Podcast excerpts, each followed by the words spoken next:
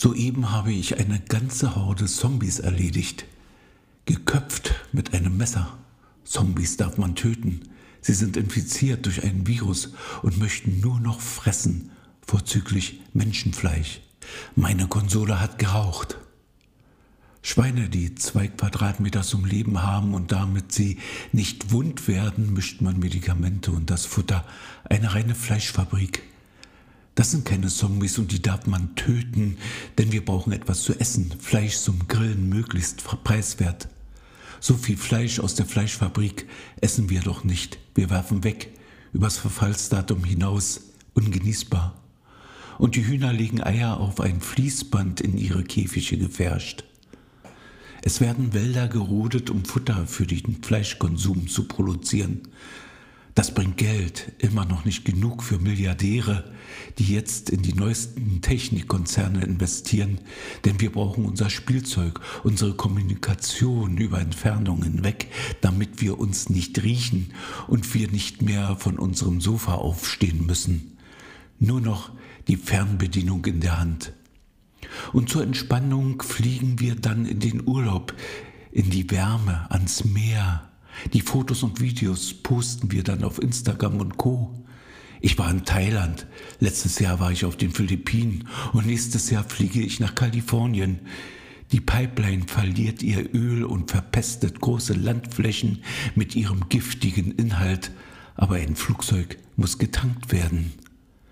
Meine Bekannten haben sich jetzt ein Wohnmobil gekauft. Es ist wirklich alles drin, ein fahrendes Apartment. Leider ist der Dieselpreis gestiegen, damit ist eine weite Reise mit dem Wohnmobil sehr teuer, aber man hat seine Wohnung immer bei sich und muss nicht in fremden Betten schlafen. Ich bevorzuge immer noch das Hotel, weil ich bedient werde und ich mich erst so richtig erholen kann. Im Restaurant trinke ich nur das gute Wasser aus Gletschereis. Es ist doch viel geschmackvoller, milder. Es ist sehr teuer, aber im Urlaub kann ich mir das schon mal leisten. Die Kinder kommen am Boden an. Es ist der einzige in der Weite der vertrockneten Steppe. Überall liegen Tierkadaver und vertrocknete Skelette. Es ist heiß, über 50 Grad Celsius in der Sonne. Die Älteren sterben. Die Kinder lassen den Eimer in den Brunnen fallen, ziehen am Seil mit den letzten Kräften, die sie noch aufbringen können. Der Eimer ist leer, kein Wasser. Die nächste Wasserstelle ist 40 Kilometer entfernt. Sie haben in Ihrem Trinkschlauch noch ein wenig Wasser für den Weg. Sie wissen jetzt genau, Sie schaffen es nicht. Sie werden verdursten. Vor zehn Jahren gab es viele Brunnen, die noch reichlich Wasser hatten. Herden von Zebras grasten auf der Steppe. Der Monsun kam regelmäßig jedes Jahr. Alles fing auf einmal an grün zu werden, die Flüsse schwappten über. Als wenn neues Leben entstand, weideten die Tiere, die Blumen leuchteten in verschiedenen Farben, die Bäume wurden tiefgrün, Giraffen fraßen ihre Blätter, Elefanten wuschen sich in den Tümpeln, Raubtiere rissen Tiere und fütterten ihren Nachwuchs. Überall gab es Junge, die zu neuen Leben heranwuchsen. Es war eine Diversität des Lebens. Die Kinder machen sich auf den Weg, denn die Hoffnung stirbt zuletzt.